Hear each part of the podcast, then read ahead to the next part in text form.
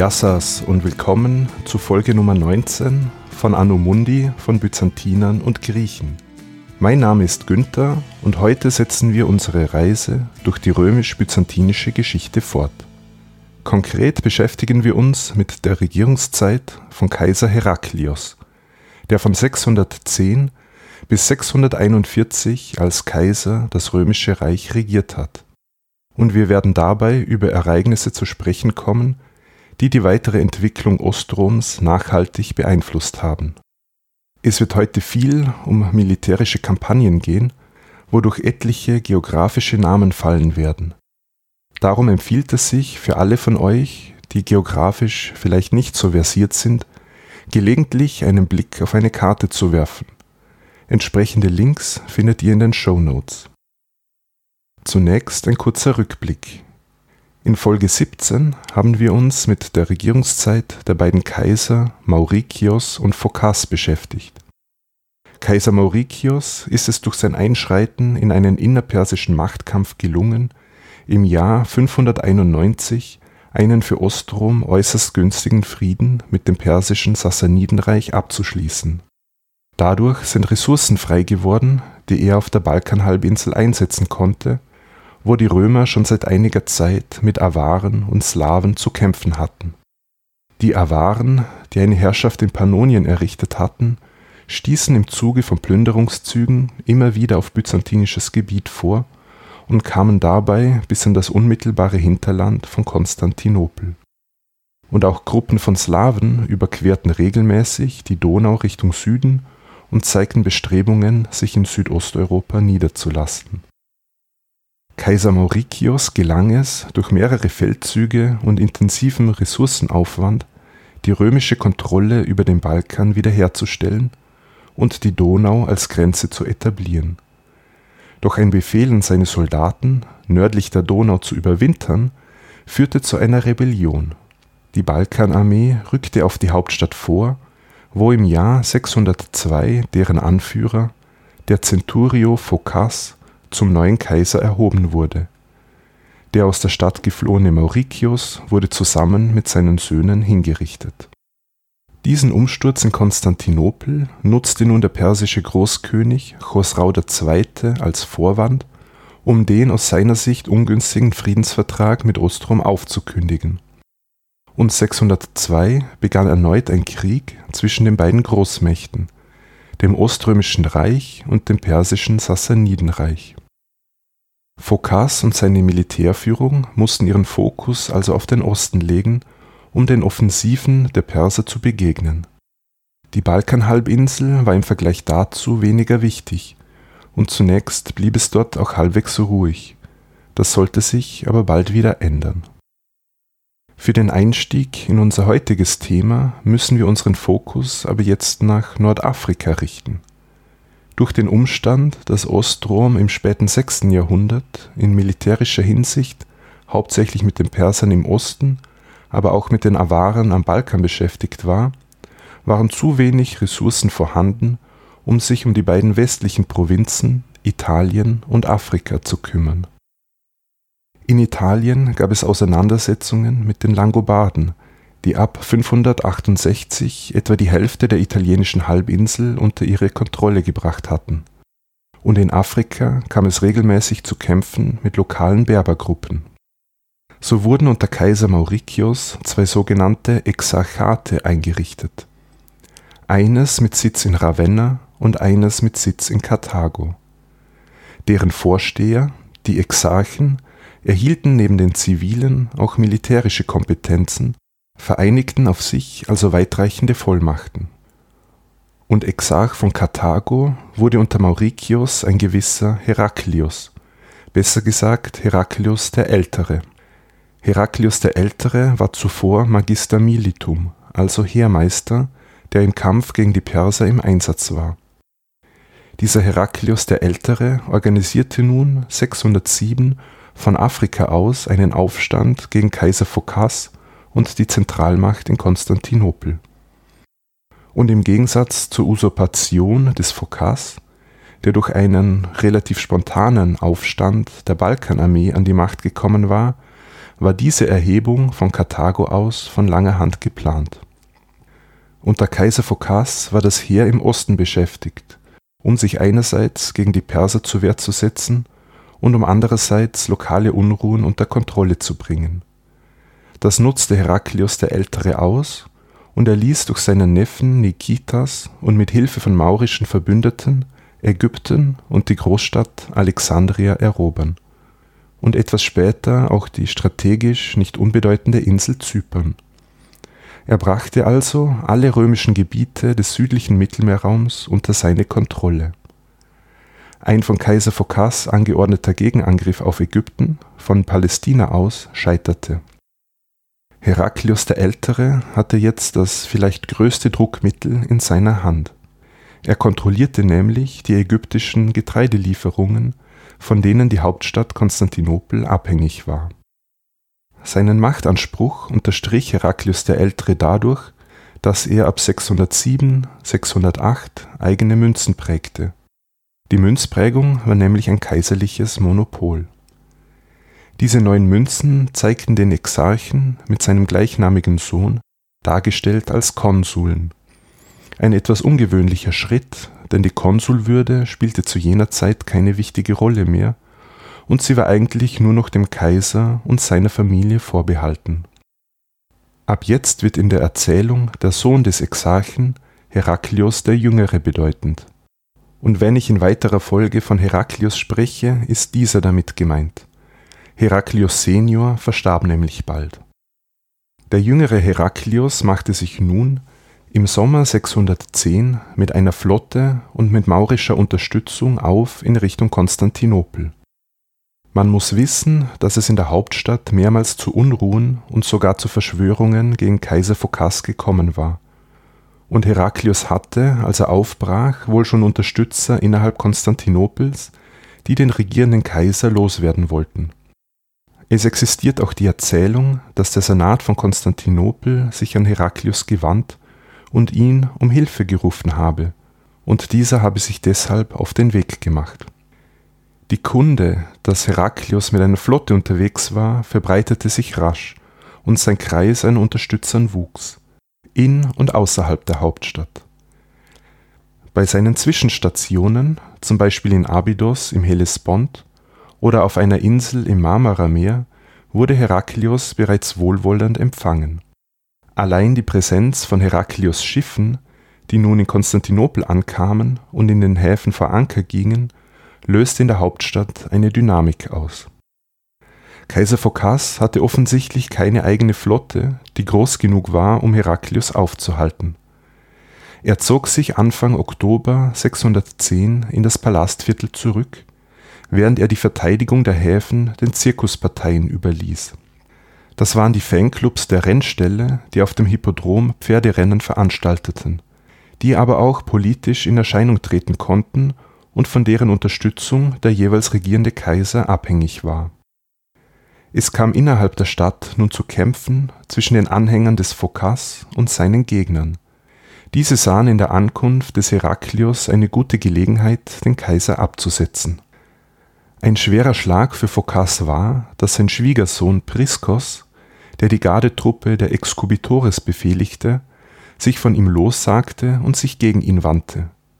Und generell schwand die Unterstützung für ihn. Die Soldaten auf den Schiffen proklamierten jetzt Heraklius zum neuen Augustus, und in der Stadt wurde in diese Akklamation mit eingestimmt. Kaiser Phokas befand sich noch in seinem Palast Dort wurde er aufgegriffen, seiner kaiserlichen Insignien entledigt und gefesselt. Man führte ihn vor den Augen der Bevölkerung quer durch die Stadt zum Hafen. Dort wurde er auf Heraklios Schiff gebracht. Es ist folgender kurzer Dialog überliefert, dessen Wahrheitsgehalt etwas fraglich ist. Heraklios soll Phokas gefragt haben, Du hast das Reich regiert? Und Phokas antwortete, Wirst du es besser machen? Phokas wurde schließlich hingerichtet, nachdem er acht Jahre zuvor selbst einen Kaiser gestürzt und die Macht übernommen hatte. Der Kopf des Phokas wurde aufgespießt, über die Hauptstraße zum Theodosius Forum gebracht und dort verbrannt. Auch seine engsten Vertrauten verloren bei diesem Umsturz ihr Leben. Das Schiff des Heraklios lag im Sophienhafen auf der Südseite Konstantinopels vor Anker. Von dort aus betrat er die Stadt und wurde von der Bevölkerung und vom Patriarchen Sergios empfangen. Zunächst lehnte er die ihm angebotene Krone ab. Diese sogenannte Recusatio Imperii war ein kalkulierter, inszenierter Akt, um Demut zu zeigen. Aber der Senat und das Volk akklamierten Heraklios schließlich zum neuen Augustus, und er wurde vom Patriarchen mit dem Diadem gekrönt. Der Ort der Krönung ist nicht eindeutig bestimmt, denn die Quellen nennen drei verschiedene Kirchen innerhalb der Stadt. Jedenfalls heiratete Heraklios an seinem Krönungstag seine Verlobte Eudokia, die er sofort zu Augusta erheben ließ. Und am folgenden Tag, wir sind am 7. Oktober 610, ließ der neue Herrscher auf dem Hippodrom Pferderennen veranstalten. Dort wurde ein Bildnis des gestürzten Kaisers Phokas sowie die Flagge der Blauen Zirkuspartei, die bis zuletzt zu ihm gehalten hatte, verbrannt. Doch begnügte man sich nicht damit, die Erinnerung an Phocas auszulöschen. Es wurde unter Heraklios eine gezielte negative Deutung seiner Regierungszeit forciert, die regelrecht als Tyrannis, als Schreckensherrschaft gedeutet wurde. Dadurch konnte sich Heraklios, der ja selbst ein Usurpator war, sich als Tyrannenmörder inszenieren und seine eigene Herrschaftsübernahme legitimieren. Infolgedessen gingen aber Schriftzeugnisse verloren, die Phocas in ein positives Licht rücken könnten. Übrig geblieben sind die negativen Berichte aus der Zeit des Heraklios, die bis in die jüngste Zeit unhinterfragt übernommen worden sind. Ab 610 haben wir also einen neuen Kaiser in Konstantinopel. Und, wie sich im Laufe der heutigen Folge zeigen wird, änderte sich unter Heraklios die Beziehung des Kaisers zur Hauptstadt Konstantinopel und zum Militär.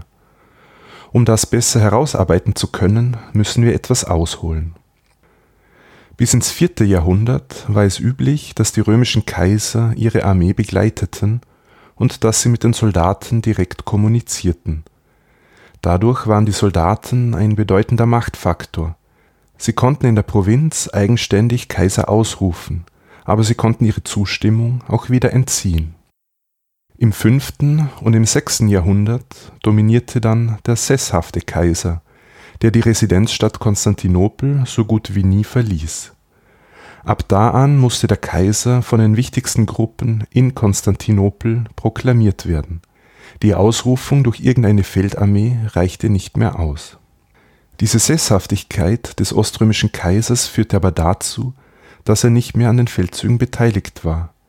Das hatte für ihn den Vorteil, dass er militärische Siege trotzdem für sich vereinnahmen konnte, während er Niederlagen einfach an seine Offiziere abschob. Mauricius war gegen Ende des 6. Jahrhunderts der erste Kaiser seit langem, der sich, zumindest kurzzeitig, wieder zu den Feldsoldaten begab. Eine generelle Änderung dieses Verhältnisses zwischen Kaiser und Militär erfolgte jetzt unter Heraklios, wie wir gleich sehen werden. Als Heraklios 610 die Macht übernahm, war das Oströmische Reich in einer prekären Situation. Es war intern destabilisiert worden durch zwei Usurpationen innerhalb von acht Jahren.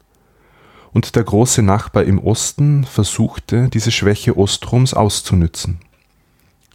Im Jahr 609 nahmen die Perser die Stadt Edessa ein, das heutige Urfa. Im Sommer 610 überquerten sie den Fluss Euphrat. 610, 611 kam es zusätzlich zu einem Aufstand in Syrien, denn der dortige Heermeister Komentiolos war ein Bruder des gestürzten Phokas, der somit gegen den Machtwechsel in Konstantinopel aufbegehrte. Er zog mit seinen Truppen Richtung Westen und überwinterte bei Ankyra, dem heutigen Ankara, und es bestand die Gefahr, dass er nach Konstantinopel weitermarschieren könnte. Heraklios sandte zunächst eine Gesandtschaft zu Komentiolos, um mit ihm eine friedliche Lösung zu finden. Darauf ging dieser nicht ein, und der Kaiser ließ den Anführer dieses Aufstands durch einen Gesandten ermorden. Somit war diese Gefahr für die noch ungefestigte Herrschaft des Heraklios gebannt. Aber die Meuterei der syrischen Truppen hatte natürlich Auswirkungen auf die Verteidigung der östlichen Grenzregion. Den Persern gelang es 611, mehrere oströmische Städte in Syrien zu erobern: Emesa, Apamia und die Großstadt Antiochia. Eine weitere persische Armee stieß weiter nördlich nach Kleinasien vor und besetzte die Stadt Caesarea in Kappadokien. Jetzt war ein Krieg zwischen dem römischen Reich und dem persischen Sassanidenreich keine Besonderheit. Auch Antiochia ist früher schon von den Persern eingenommen worden. In der Vergangenheit waren sie aber immer, nach umfänglichen Plünderungen, wieder abgezogen. Doch diesmal drangen die Perser tief in römisches Gebiet vor und machten keine Anstalten, sich in ihre Heimat zurückzuziehen. Dem neuen römischen Heermeister für den Osten, dem heute schon erwähnten Priskos, gelang es, die persische Armee in Kappadokien einzuschließen. Die Perser schafften es allerdings, nach circa einem Jahr sich aus dieser Umklammerung zu befreien und nach Osten zu entkommen. Jetzt verließ Heraklios zum ersten Mal seit Machtantritt die Hauptstadt, um in Caesarea sich mit Priskos zu beraten doch der Heermeister entgegnete mit Respektlosigkeit und weigerte sich, sich mit dem Kaiser zu treffen, denn dieser habe nichts außerhalb des Palastes zu suchen. Das wollte der Kaiser nicht auf sich sitzen lassen. Heraklios kehrte nach Konstantinopel zurück und beorderte Priskos zu sich. Er enthob ihn seiner Ämter und ließ ihn zum Priester weihen. Das war damals eine Möglichkeit, um Konkurrenz loszuwerden und die Privatarmee, die Priskos unterstand, gliederte Heraklios in die kaiserlichen Truppen ein.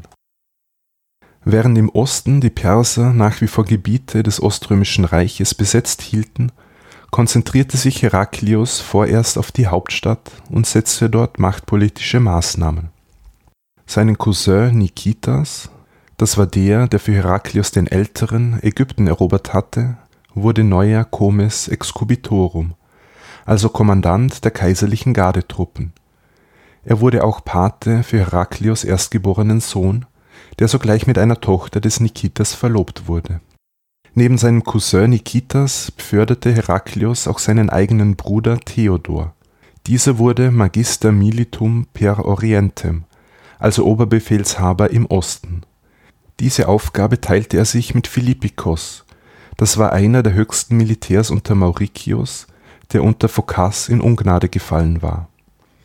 Heraklios brachte also loyale Familienmitglieder sowie Gegner seines Vorgängers in wichtige Positionen, um seine eigene Stellung abzusichern. Aber auch seine eigenen Kinder zog er bereits in jungen Jahren in seine Machtpolitik mit ein. Heraklios war verheiratet mit der Augusta Eudokia, die zwei Kinder gebar die Tochter Epiphania und den erstgeborenen Sohn Heraklios Konstantin. Nachdem die Ehefrau Eudokia sehr jung verstarb, wurde statt ihr die Tochter Epiphania zur Augusta erhoben, und auch sein Sohn Heraklius Konstantin wurde 613, also mit knapp einem Jahr, zum Augustus gekrönt. Jetzt ist die Krönung eines Sohnes zur Klärung der Thronfolge nichts Besonderes. Das Außergewöhnliche ist das junge Alter des designierten Nachfolgers. Es ist davon auszugehen, dass Kaiser Heraklios das zur Festigung seiner eigenen Stellung tat. Der Akt der Krönung war eine öffentliche Handlung, die mehrere wichtige Gruppen der Hauptstadt mit einbezog und diese so an den Kaiser band. Das Vorhandensein eines designierten Nachfolgers zeigte auf, dass der Fortbestand der Dynastie gesichert war und das sollte mögliche Konkurrenten von einem potenziellen Umsturz abhalten. So wurde ab dem Jahr 613 auf den Münzen nicht mehr nur der Kaiser allein dargestellt, sondern der Kaiser Heraklios zusammen mit seinem ältesten Sohn Heraklius Konstantin. Nachdem der Kaiser in Konstantinopel alles geregelt hatte, zog er im Frühjahr 613 erneut aus in Richtung Osten mit seinem Bruder, dem Heermeister Theodor, ging er nach Syrien, wo sich die Perser festgesetzt hatten. Die Kampfhandlungen bei Antiochia und an der Kilikischen Pforte wurden für Ostrom zum Desaster. Die Perser konnten die Stadt Tarsos in der heutigen Südtürkei einnehmen und ihnen stand nun der Weg nach Palästina frei. Heraklius war, wie bereits angedeutet, der erste Kaiser seit langem, der persönlich bei Kampfhandlungen anwesend war. Das heißt aber auch, dass dieser persönlich für Niederlagen verantwortlich gemacht werden konnte. Es kam jetzt zwar zu keinen Meutereien, aber trotzdem kehrte der Kaiser in seine Hauptstadt zurück, um durch seine Abwesenheit dort keinen Umsturz zu provozieren. Und er blieb in Konstantinopel für fast zehn Jahre. In Konstantinopel musste sich Heraklius wieder um seine familieninternen Angelegenheiten kümmern. Denn seine Gemahlin Eudokia, die ihm eine Tochter und den erstgeborenen Sohn geschenkt hatte, ist verstorben. Der Kaiser ging daraufhin eine zweite Ehe ein, nämlich mit seiner Nichte Martina. Die Eheschließung bei einem so nahen Verwandtschaftsgrad war allerdings nach römischem Recht und nach den christlichen Vorstellungen nicht erlaubt. Es gab Widerstand durch den Patriarchen und die Zirkusparteien, aber auch die Geschichtsschreibung fasste dies negativ auf. Doch Heraklius konnte sich durchsetzen und heiratete seine Nichte. Warum setzte Heraklius so einen unpopulären Schritt? Der Kaiser stützte sich sehr stark auf seine eigene Familie. Er beförderte nahe Verwandte und hatte seinen erstgeborenen Sohn mit der Tochter seines Cousins verheiratet. Solche endogamen Verbindungen sollten verhindern, dass aus angeheirateten Familienmitgliedern eine Konkurrenz für den Kaiser erwachsen könnte. Und wie ging es an der östlichen Front weiter? Die Perser saßen ja tief in römischem Territorium und hatten unter anderem die Großstadt Antiochia in ihrer Kontrolle. Sie begnügten sich nicht damit, und es fielen als nächstes Damaskus und Caesarea Maritima die Hauptstadt der Provinz Palästina, in ihre Hände. Sie standen jetzt auch vor der heiligsten Stadt der Christen, nämlich Jerusalem. Der dortige Patriarch Zacharias wollte mit den Persern verhandeln. Das scheiterte allerdings am Widerstand der eigenen Bevölkerung. Nach mehrmonatiger Belagerung fiel Jerusalem im Jahr 614 an die Perser. Die heiligen Stätten wurden geplündert der Patriarch und Teile der Bevölkerung wurden nach Ktesiphon in die persische Hauptstadt deportiert. So kam das aus der Grabeskirche entwendete Heilige Kreuz nach Persien. Rechtzeitig gerettet und nach Konstantinopel gebracht werden konnten zwei andere Reliquien, der heilige Schwamm und die heilige Lanze. Es wird von Massakern an Christen berichtet, die durch Juden begangen wurden. Diese waren ja von den Römern aus Jerusalem verbannt worden, und sie hofften jetzt, durch persische Unterstützung die heilige Stadt Jerusalem wieder in Besitz nehmen und den jüdischen Tempel wieder aufbauen zu können. Für das christliche Oströmische Reich war der Verlust der heiligen Stätten natürlich symbolisch eine große Katastrophe. Es gab aber auch finanzielle Probleme, denn mit Syrien und Palästina gingen zwei wichtige, wirtschaftlich starke Provinzen verloren ein Ausdruck dessen war, dass eine neue Silbermünze in Umlauf kam, die nur noch den halben Edelmetallgehalt hatte. Im Jahr 615 rückten persische Truppen sogar nach Westen durch Kleinasien bis Chalkedon vor. Sie standen also direkt gegenüber von Konstantinopel. Kaiser Heraklios zog ihnen entgegen. Er brachte Geschenke mit und einigte sich mit dem persischen Kommandanten, dass in naher Zukunft Friedensverhandlungen in Ktesiphon geführt werden sollten. Der persische Großkönig war allerdings zu Recht der Ansicht, dass er in einer überlegenen Position war und er lehnte das römische Friedensgesuch ab. Der Großkönig machte sogar das genaue Gegenteil. Das persische Heer zog 616 von Palästina weiter nach Ägypten und im Jahr 619 fiel die ägyptische Großstadt Alexandria. Das verstärkte die Probleme in Konstantinopel, denn die Getreideversorgung aus dem fruchtbaren Ägypten, von denen die Hauptstadt abhängig war, versiegte durch die persische Besatzung. Es kam in der Stadt am Bosporus zu Hungersnöten und zu einem erneuten Ausbruch der Pest. Die Staatskasse war leer und der Kaiser musste sogar die Schätze der Hagia Sophia einschmelzen lassen, um neue Gold- und Silbermünzen prägen zu können. Die ersten zehn Jahre von Heraklios Herrschaft waren also katastrophal. Er verlor mit Syrien, Palästina und Ägypten ein großes und für die Wirtschaft wichtiges Gebiet und mit Jerusalem die heiligsten Stätten der Christenheit. Angeblich habe Heraklius sogar überlegt, Konstantinopel zu verlassen und seine Residenz nach Karthago zu verlegen. In Karthago hatte er noch Unterstützer aus der Zeit, als sein Vater dort Exarch war, und die Provinz Afrika war zu jener Zeit relativ sicher vor allem sicher vor Angriffen der Perser. Nur durch die Appelle des Patriarchen und der Bevölkerung Konstantinopels sei der Kaiser davon abgehalten worden. Der Wahrheitsgehalt dieses Berichts wird aber angezweifelt. Zu sehr war das oströmische Kaisertum mittlerweile verknüpft mit der Stadt Konstantinopel. Kaiser Heraklios konnte aber trotzdem nicht mehr länger in der Hauptstadt verbleiben. Ihm blieb aufgrund der aktuellen prekären Lage keine andere Wahl, als die Flucht nach vorne anzutreten, um dadurch seinen Handlungsspielraum zu vergrößern. Er entschied sich, persönlich als Oberbefehlshaber ins Feld zu ziehen. Ein Entschluss, der riskant war, wie wir sehen werden. Der Dichter Georg von Pisidien, ein Zeitgenosse des Heraklios, beschrieb in seiner Expeditio Persica den Umstand, dass der Kaiser selbst auf das Schlachtfeld zog, folgendermaßen. Zitat O was für ein Schicksal, der Kaiser und Herr rüstet sich wie einer von uns für den Kampf. Und nun umschließt ein Gewand aus Eisen statt aus Purpur seinen Rücken und drückt auf seinen Nacken. Viel Staub ist in sein Haar eingeflochten und verhüllt seine derartig vergnügliche Gestalt. Und er erträgt diese brennende Sonne überall durchnässt vom warmen Schweiß, den die gewaltsame Mühe zwangsläufig, da seine Gliedmaßen fest von der Rüstung umschlossen sind, aus seinem Körper herausträgt. Zitat Ende. Wie hoffentlich deutlich geworden ist, war die Abwesenheit des Kaisers aus der Hauptstadt ungewöhnlich, und er musste Vorkehrungen treffen, damit es in der Zwischenzeit nicht zu einem Umsturz kommt.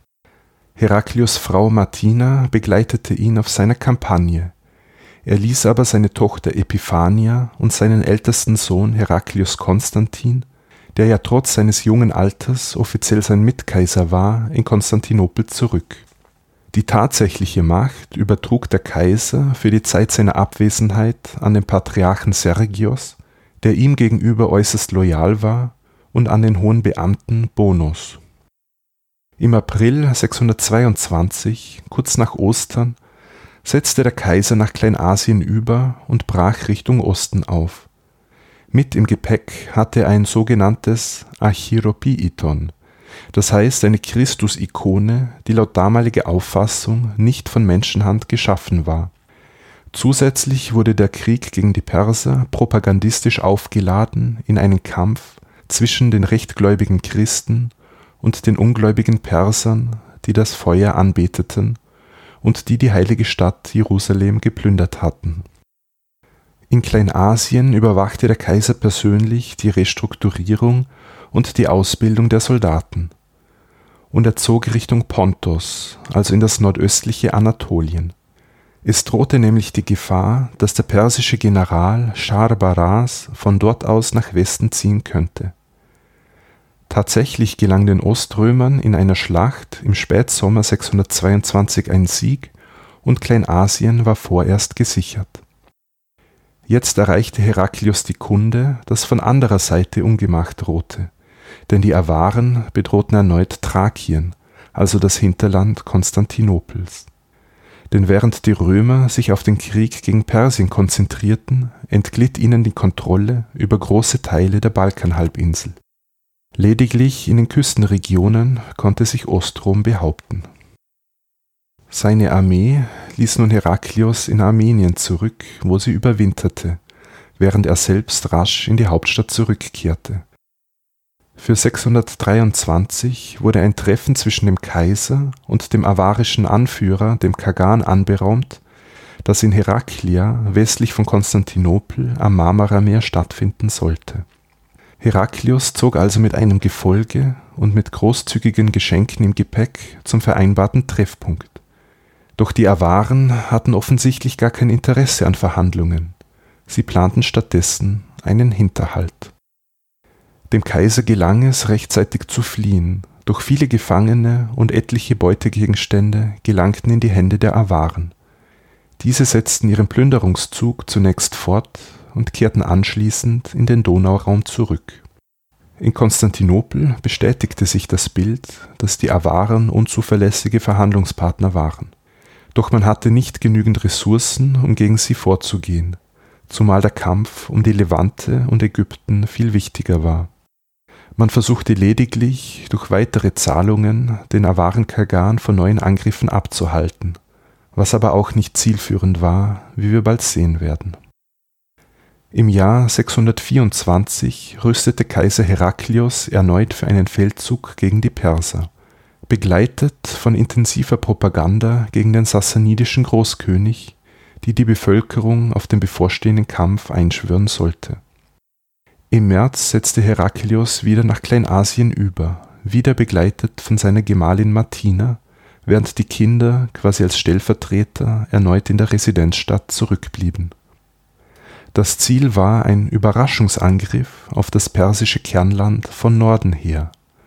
Heraklios zog zunächst nach Caesarea in Kappadokien, dann weiter nach Dwin in Armenien. Er marschierte in persisches Gebiet ein und traf dort auf wenig Gegenwehr, weil die Perser einen römischen Gegenangriff in Syrien oder in Mesopotamien erwartet hatten. Heraklios setzte also auf das Moment der Überraschung er zog von Armenien Richtung Süden nach Atropatene, das war persisches Kernland. Der Großkönig Chosrau wollte eine direkte Konfrontation vermeiden und zog sich noch weiter nach Süden in das Sagrosgebirge zurück. Die Römer zerstörten die königliche Residenzstadt Gansak und anschließend den Tempel Tacht i-Suleiman, eine der wichtigsten Kultstätten des Zoroastrismus, der persischen Staatsreligion und das zehn Jahre nach der Plünderung Jerusalems durch die Perser. Da langsam der Winter nahte, stoppten die Römer hier ihren Vormarsch und zogen sich nach Norden zurück, nach Kaukasus-Albanien, das heißt in das Gebiet des heutigen Aserbaidschan. Dort warb Heraklios um Verbündete unter den Kaukasusvölkern und bei den Göktürken, die das Gebiet nördlich des Kaukasusgebirges beherrschten im kommenden Jahr 625 blieb das römische Heer hauptsächlich in dieser Region im Südkaukasus. Die Perser hatten vor, sie von Westen her einzukreisen, doch Heraklios gelang es durch ein geschicktes Manöver, ihnen zu entkommen, und er überwinterte nördlich des Wansees in der heutigen Osttürkei. Die persische Seite plante nun gleich mehrere gleichzeitige Offensiven als Heraklius davon erfuhr, zog er gen Westen und schlug in Kappadokien sein Lager auf, von wo er aus den nördlichen Zugang nach Kleinasien kontrollieren konnte. Eine persische Armee konnte er besiegen, doch die andere, unter dem Kommando von General Scharbaras, zog südlich an ihm vorbei und marschierte Richtung Bosporus. Und gleichzeitig näherten sich von Westen her die Awaren der Stadt Konstantinopel. Und das alles, während der Kaiser abwesend war und eine Versorgungsknappheit in der oströmischen Hauptstadt bereits zu Unruhen geführt hatte. Zwei Gegner näherten sich also gleichzeitig Konstantinopel, einer Stadt, die bisher von Angriffen immer sicher war, denn sie war auf der Landseite durch die starke und hohe theodosianische Stadtmauer geschützt und bisher hatte noch nie jemand überhaupt versucht, diese zu überwinden.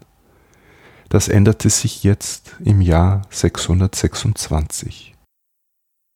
Der Awaren Kagan, dessen Namen wir leider nicht kennen, wusste genau über die Schwäche der Römer Bescheid.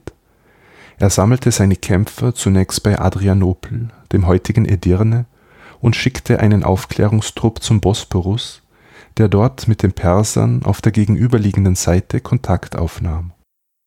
Der persische General Scharbaras hatte eben Chalkedon geplündert und sein Lager in Chrysopolis, dem heutigen Üsküdar, aufgeschlagen, also direkt gegenüber von Konstantinopel auf der anderen Seite des Bosporus. Sein Plan war vermutlich, Kaiser Heraklios aus dem Osten, wo er persisches Gebiet bedrohte, in Richtung Westen zu locken.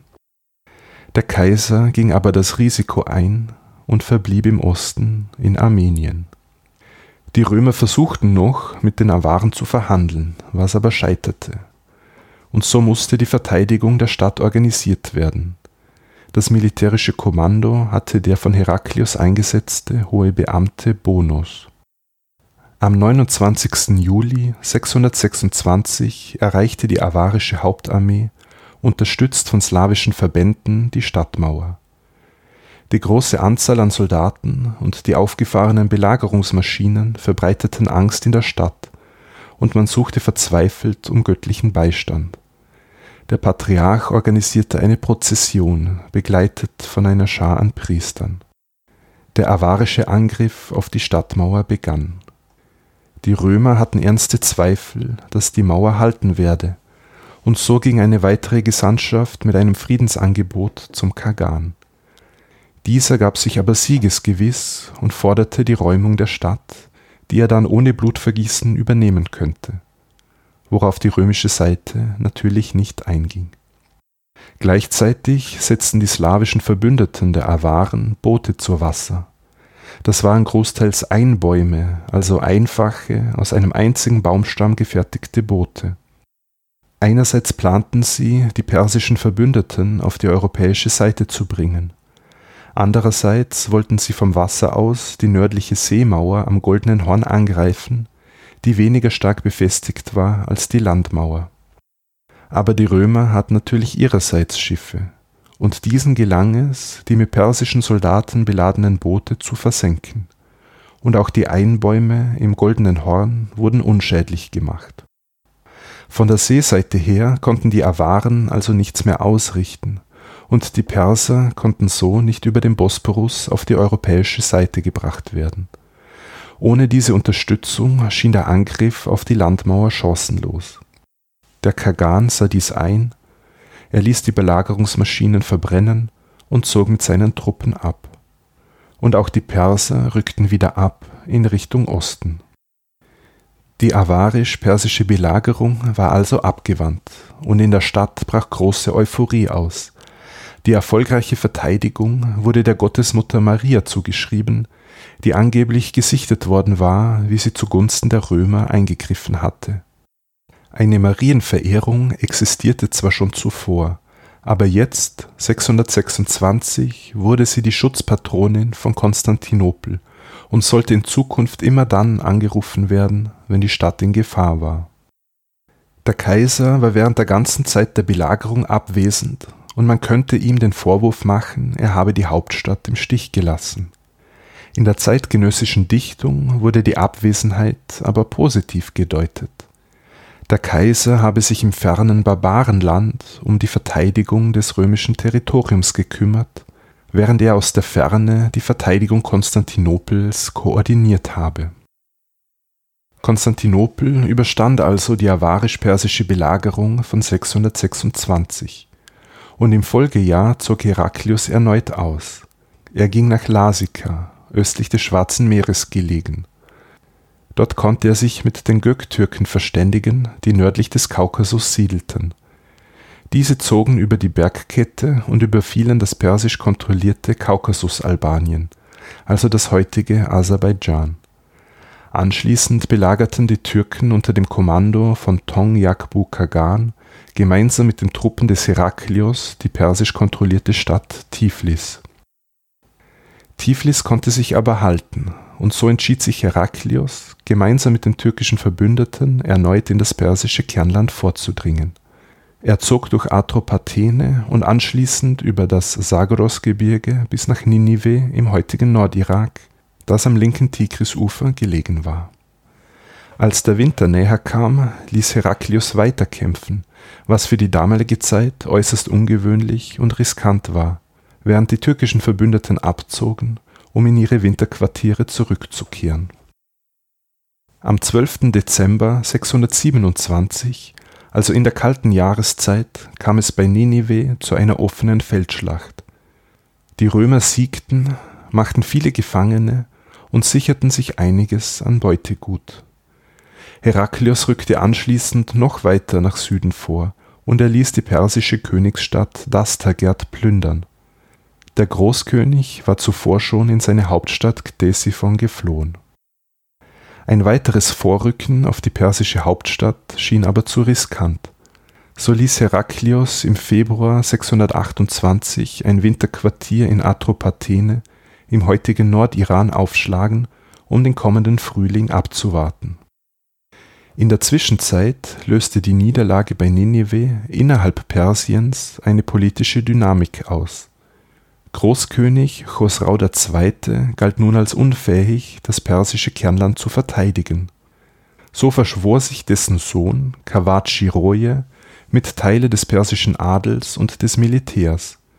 Er ließ sich selbst zum Großkönig krönen und seinen Vater sowie seine Brüder hinrichten der neue Großkönig Kawachiroje war bestrebt, Ordnung zu schaffen und seine Position zu sichern. So schickte er ein Friedensangebot an den römischen Kaiser Heraklios. Dieses Angebot war für Ostrom sehr vorteilhaft. Der Perserkönig sicherte nämlich die Freilassung aller Gefangenen sowie die Räumung aller römischen Territorien zu, also den Abzug aus Syrien, Palästina und Ägypten das war alles, was Kaiser Heraklios zu erreichen hoffen konnte. Und so stimmte er diesem Friedensangebot zu und kehrte 628 nach vier Jahren Abwesenheit in seine Hauptstadt Konstantinopel zurück, um dort seinen Sieg zu feiern.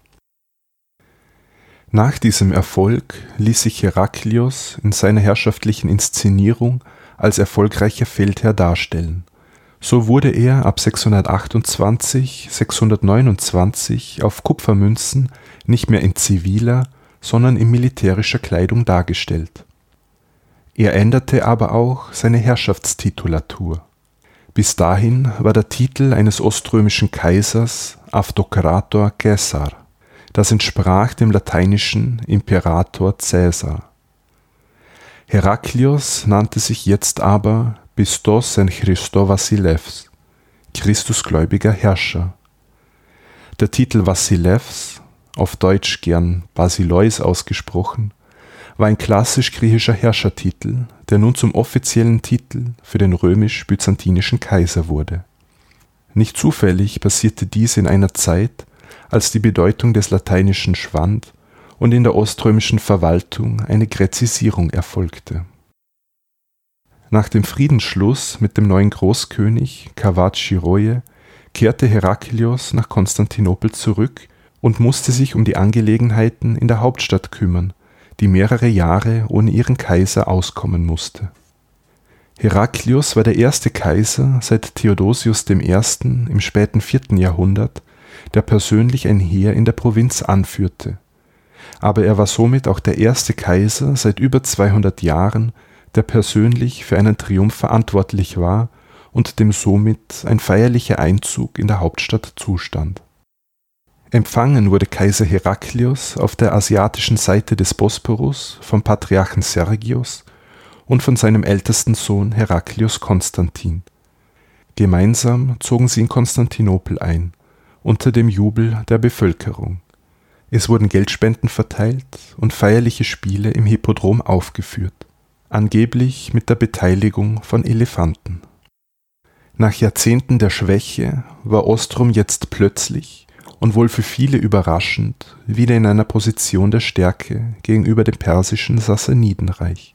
Aber die genauen Details des Friedensvertrags waren noch nicht ausverhandelt und das sollte sich über zwei weitere Jahre hinziehen. Der neue Großkönig hatte zwar die Räumung der römischen Gebiete angeordnet, die persischen Truppen weigerten sich allerdings in vielen Fällen, diesem Befehl nachzukommen. Viele hatten es sich in den vergangenen 15 Jahren dort gut eingerichtet. Also mussten römische Soldaten, die vom Feldzug zurückkamen, unter dem Kommando von Heraklios Bruder Theodor gegen die persischen Besatzungstruppen kämpfen. Der Kaiser sah sich in den Folgejahren mehrmals gezwungen, persönlich in die betroffenen Provinzen zu reisen um dort die römische Oberhoheit durchzusetzen. Erschwerend kam hinzu, dass bereits nach acht Monaten auf dem Thron Großkönig Kawad Shiroye verstarb und ihm sein minderjähriger Sohn Ardashir nachfolgte. Die persische Zentralmacht hatte folglich kaum Kontrolle über die versprengten persischen Einheiten, die zum Teil noch auf römischem Territorium waren. Um eine Lösung herbeizuführen, verständigte sich Kaiser Heraklius mit dem persischen General Scharbaras, der über genügend Macht und Autorität verfügte, die Perser zum Rückzug zu bewegen. 629 kam es zu einem persönlichen Aufeinandertreffen in Arabissos im Antitaurusgebirge. Es wurde vereinbart, dass General Scharbaras mit der Unterstützung Ostroms nach dem persischen Thron greift und dass im Gegenzug alle Gebiete diesseits des Euphrats geräumt und an den römischen Kaiser übergeben werden. Das Abkommen wurde durch das Knüpfen familiärer Bande untermauert. Der Sohn von Scharbaras erhielt einen hohen römischen Titel und seine Tochter wurde mit einem Sohn des Heraklius verlobt. Außerdem stimmte Scharbaras zu, das Heilige Kreuz zurückzugeben, das er selbst 15 Jahre zuvor aus Jerusalem geraubt hatte. Mit der Unterstützung römischer Hilfstruppen gelang es ihm tatsächlich, Ctesiphon einzunehmen und sich selbst zum neuen Großkönig krönen zu lassen. Dort übergab er sogleich das Heilige Kreuz an einen römischen General. Dieser wiederum überreichte es in Hierapolis in Syrien dem römischen Kaiser Heraklius, der nun mit dieser Reliquie und einem großen Gefolge nach Jerusalem zog. Und Heraklius war nun der erste christliche Kaiser überhaupt, der die heilige Stadt Jerusalem betrat. Über den Einzug in Jerusalem ist folgende Legende überliefert. Heraklius näherte sich mit dem heiligen Kreuz vom Ölberg aus der Stadtmauer. Er wollte auf einem Pferd reitend und in kaiserlichem Ornat die Stadt betreten, doch das Stadttor versperrte sich und Engel verkündeten, Christus ist auf einem Esel und voll Demut in die heilige Stadt eingezogen. Heraklius stieg daraufhin von seinem Pferd ab, zog sein kaiserliches Gewand aus und näherte sich barfuß und das Kreuz haltend dem Stadttor, das er nun problemlos passieren konnte. Das Heilige Kreuz wurde also zur wahren Trophäe des Perserkrieges. Seine Rückführung eignete sich hervorragend, um den Sieg der Christenheit, als deren Schutzheer sich der römische Kaiser verstand, über die persischen Feueranbeter zu verdeutlichen. Hinzu kam, dass Heraklius während des Perserfeldzuges sonst keine nennenswerten Gegenstände erbeutet hatte, die er öffentlich präsentieren hätte können im persischen Sassanidenreich blieb es übrigens instabil. Schar Baras erlag einem Attentat und es übernahm seine Witwe die Regentschaft. Die Schwäche Persiens führten zu einer Revision des Vertrags mit Ostrom, wodurch die Grenze noch weiter in den Osten verlegt wurde, und zwar auf die Grenzen des Jahres 591, als Kaiser Mauricius einen für das römische Reich äußerst günstigen Friedensvertrag abgeschlossen hatte über die Inszenierung des Kaisers als Schutzherr der Christenheit haben wir jetzt schon kurz gesprochen. Wir müssen aber noch genauer auf seine Religionspolitik eingehen. Es gelang ihm zwar, Syrien, Palästina und Ägypten von den Persern zu befreien, doch die Wiedereingliederung ins römische Reich gestaltete sich schwierig, vor allem wegen konfessioneller Konflikte. In vergangenen Folgen haben wir mehrmals darüber gesprochen, dass es innerhalb des Reiches Christen gab, die gewisse ökumenische Konzile und deren Beschlüsse nicht anerkannten. Auf dem Konzil von Chalkedon 451 war die sogenannte diophysitische Lehre festgeschrieben worden, das heißt, dass Christus zwei Naturen, die menschliche und die göttliche, in sich trug. In der Levante und in Ägypten gab es aber Zentren, in denen die miaphysitische Lehre stark vertreten war, der zufolge Christus nur eine einzige, die göttliche Natur habe. Die römische Wiedereroberung wurde von vielen dieser Miaphysiten nicht als Befreiung wahrgenommen, denn man erwartete Repressionen von Seiten des oströmischen Zentralstaats und der Reichskirche, während die persischen Besatzer sich sehr tolerant gegeben hatten Nachdem mehrere Kaiser in der Vergangenheit gescheitert waren, startete Heraklius also einen neuen Anlauf, alle Christen seines Reiches zu einen. Ein Ziel, das seit Konstantin dem Großen immer wieder angestrebt worden war. Kirche und Staat waren mittlerweile so stark miteinander verwoben, dass der Zusammenhalt der Kirche auch als wichtig für den Zusammenhalt des Reiches gesehen wurde.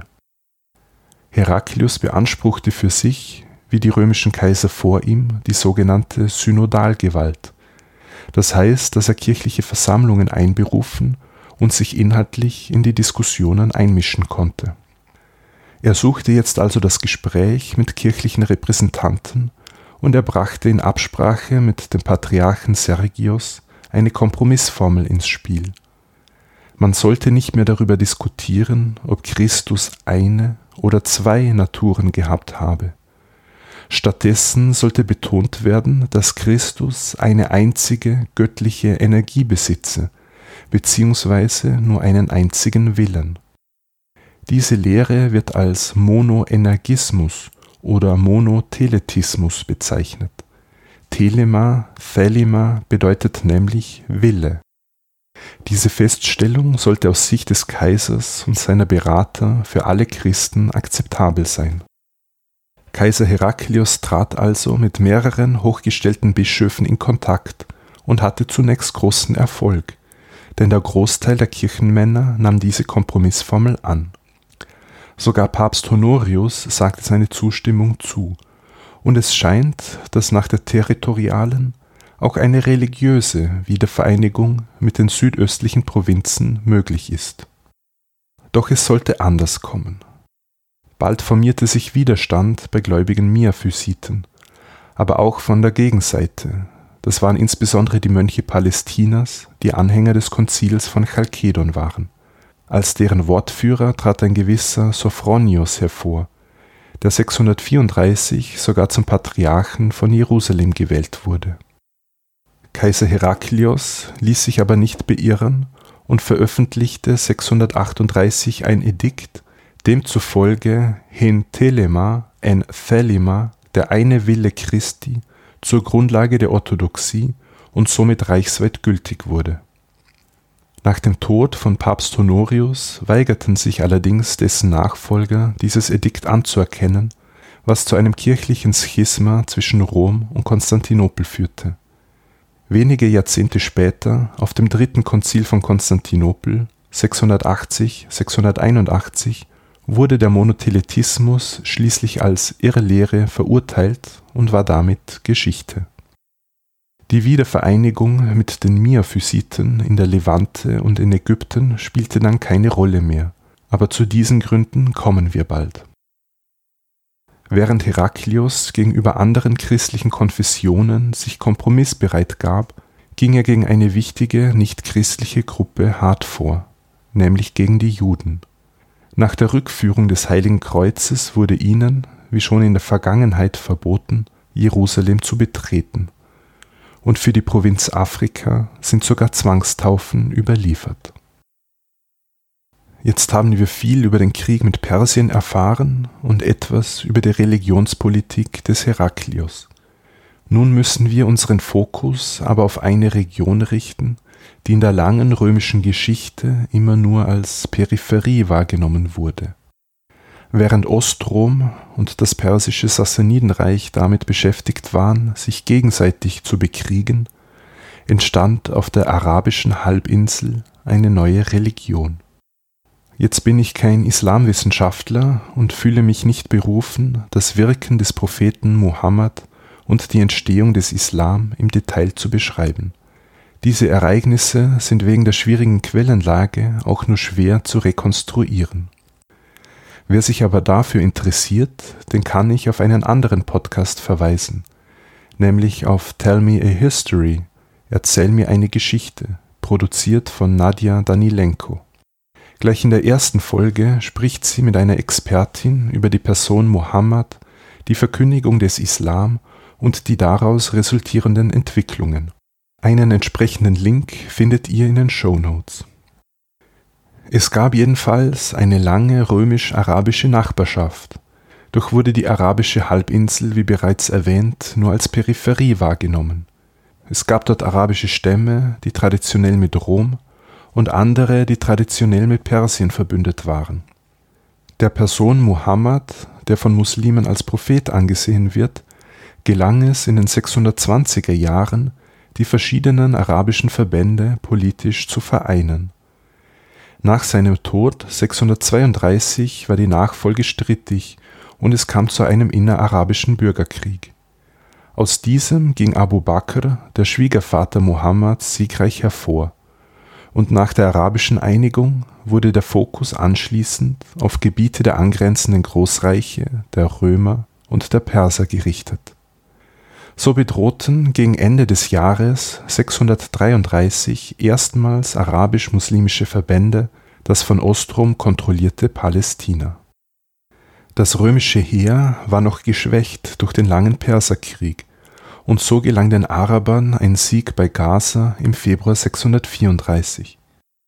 Kaiser Heraklios schickte seinen Bruder Theodor in die Region, um diesen neuen Gegner zurückzudrängen aber er scheiterte und wurde im Sommer 634 östlich des Jordans geschlagen. Die befestigten Städte Palästinas konnten sich noch halten, aber der ländliche Raum dazwischen war nun erneut einer fremden Macht schutzlos ausgeliefert.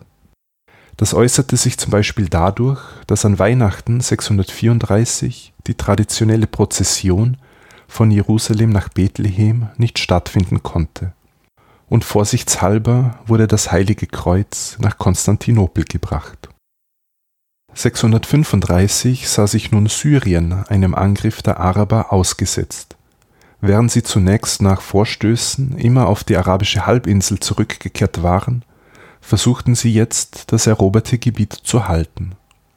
Im Herbst 635 fiel Damaskus und weitere syrische Städte folgten bald. Kaiser Heraklios versuchte natürlich zu reagieren. Er ließ in der Gegend von Antiochia Soldaten ausheben und zu einer Gegenoffensive ansetzen, die er aber nicht persönlich anführte.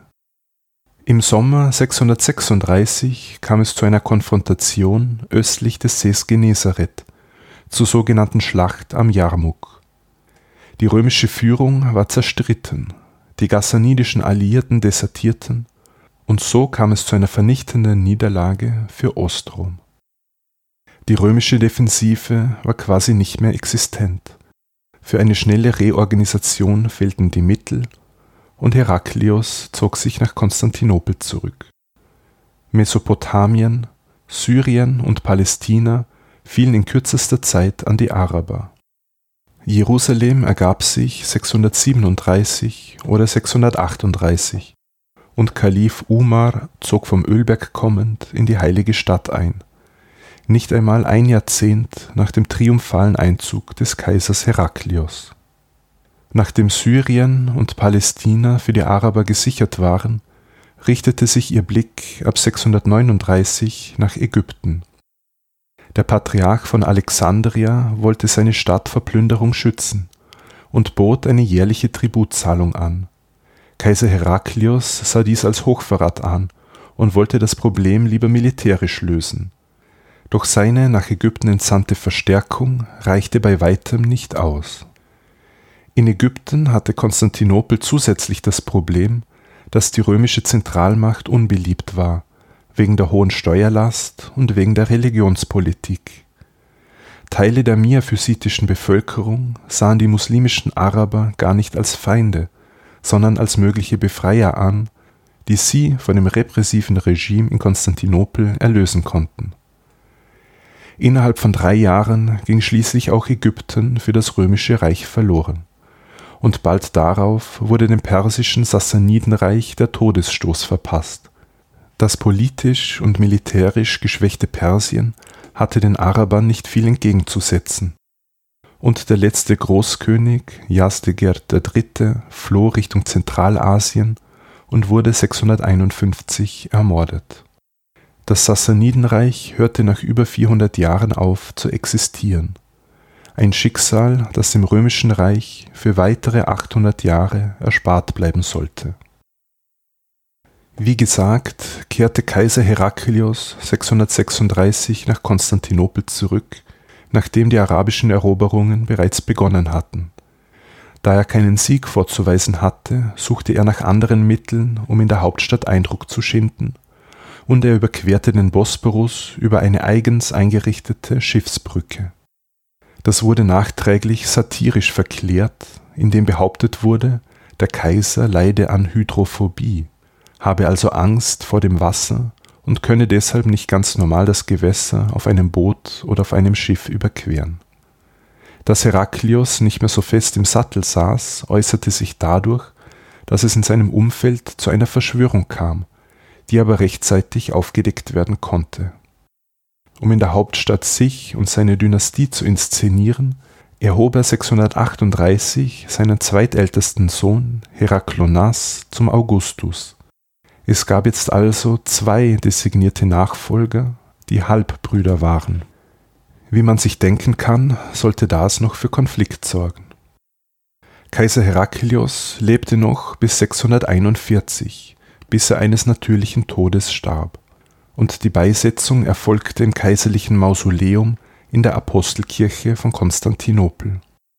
Und wer von seinen Nachkommen sich schließlich als Nachfolger durchsetzen konnte, das besprechen wir in einer zukünftigen Folge. Was für ein Fazit lässt sich jetzt ziehen über die lange Regierungszeit von Kaiser Heraklios, die von 610 bis 641, also 31 Jahre lang gedauert hat. Heraklios startete seine Amtszeit als Usurpator der von Afrika aus den regierenden Kaiser in Konstantinopel stürzte. Die ersten Jahrzehnte gestalteten sich katastrophal. Es ging die Kontrolle über den Großteil des Balkans verloren und gleichzeitig rückte der persische Erzfeind nach Westen vor, der Syrien, Palästina inklusive der heiligen Stadt Jerusalem und das fruchtbare Ägypten besetzte. Die Folgen waren stark reduzierte Steuereinnahmen und Hungersnöte in der Hauptstadt Konstantinopel. In dieser schwierigen Lage entschied sich der Kaiser, ein Risiko einzugehen und seine Truppen persönlich auf mehreren Feldzügen anzuführen. Damit war er der erste römische Kaiser seit dem vierten Jahrhundert, der die Hauptstadt für längere Zeit verließ, um am Kriegsgeschehen teilzunehmen. Nach ihm sollte dieses Vorgehen zur Normalität werden doch für seine Zeit war es außergewöhnlich. Dass diese Taktik riskant war, zeigte sich dadurch, dass die Hauptstadt Konstantinopel 626 erstmals einer groß angelegten Belagerung ausgesetzt war, die von den Awaren und in Abstimmung mit den Persern durchgeführt wurde. Die Mauern hielten dem Angriff aber stand, und durch römische Überraschungsangriffe auf das persische Kernland konnte das Sassanidenreich destabilisiert werden der Großkönig wurde gestürzt und Ostrom erhielt einen günstigen Friedensvertrag. Heraklios war nun ein triumphierender Kriegsheld, der die ungläubigen Perser besiegt hatte und das Heilige Kreuz nach Jerusalem zurückführen konnte. Was Heraklius nicht wusste, war, dass es der letzte von Ostrom geführte Krieg gegen das persische Sassanidenreich gewesen war. Die Wiederherstellung der römischen Oberhoheit über die südöstlichen Provinzen war noch gar nicht richtig abgeschlossen, als ein neuer Gegner auf den Plan trat. Innerhalb kurzer Zeit fielen Palästina und Syrien, wichtige Städte wie Damaskus, Jerusalem und Antiochia und dann das reiche Ägypten an die nun politisch geeinten muslimischen Araber. Das durch lange Kriege geschwächte Ostrom hatte dem wenig entgegenzusetzen. Noch in den letzten Lebensjahren sah Heraklios, wie die territoriale Wiedervereinigung zunichte gemacht wurde. Und auch auf dem religiösen Gebiet scheiterte er mit der geplanten Einigung aller Christen. Durch die arabische Expansion fand sich der Großteil der Miaphysiten außerhalb des römischen Reiches wieder und spielte folglich für die kaiserliche Politik keine bedeutende Rolle mehr. Die von Heraklius propagierte Kompromissformel des Monotheletismus war ohne Bedeutung und wurde wenige Jahrzehnte später auf einem Konzil verworfen. Heraklios wird von den zeitgenössischen Quellen äußerst positiv dargestellt. Das ist auch verständlich nach dem überraschenden Sieg gegen die Perser. Doch schlussendlich blieb von seinem Erfolg nichts übrig. Das siebte Jahrhundert wird gern als Epochengrenze zwischen der früh- und der mittelbyzantinischen Zeit gesehen und das meiner Meinung nach auch zu Recht. Gebiete, die jahrhundertelang zum Imperium Romanum gehört hatten, wie die Levante und Ägypten, gingen verloren. Das römische Reich schrumpfte in weiterer Folge auf das Gebiet zusammen, was das byzantinische Kernland werden sollte, also insbesondere Kleinasien. Und es erfolgten erzwungenermaßen Umstrukturierungen in Verwaltung und Militär, auf die wir in den kommenden Folgen eingehen müssen mit diesem Fazit möchte ich meine Ausführungen für heute beenden. Ich hoffe, ich konnte die ereignisreiche Regierungszeit von Kaiser Heraklius einigermaßen interessant und spannend nacherzählen. Ich möchte mich zum Abschluss bei all jenen bedanken, die mir in den letzten Wochen und Monaten Feedback zukommen haben lassen und bei allen, die Anno Mundi auf iTunes und auf panoptikum.io rezensiert haben. Wenn ihr mit mir direkt in Kontakt treten wollt, dann geht das per Mail unter info@anomundi.eu auf Twitter, Facebook oder Instagram. Ich freue mich über jede Nachricht von euch. In diesem Sinne, Yassas und bis zum nächsten Mal bei Anno Mundi.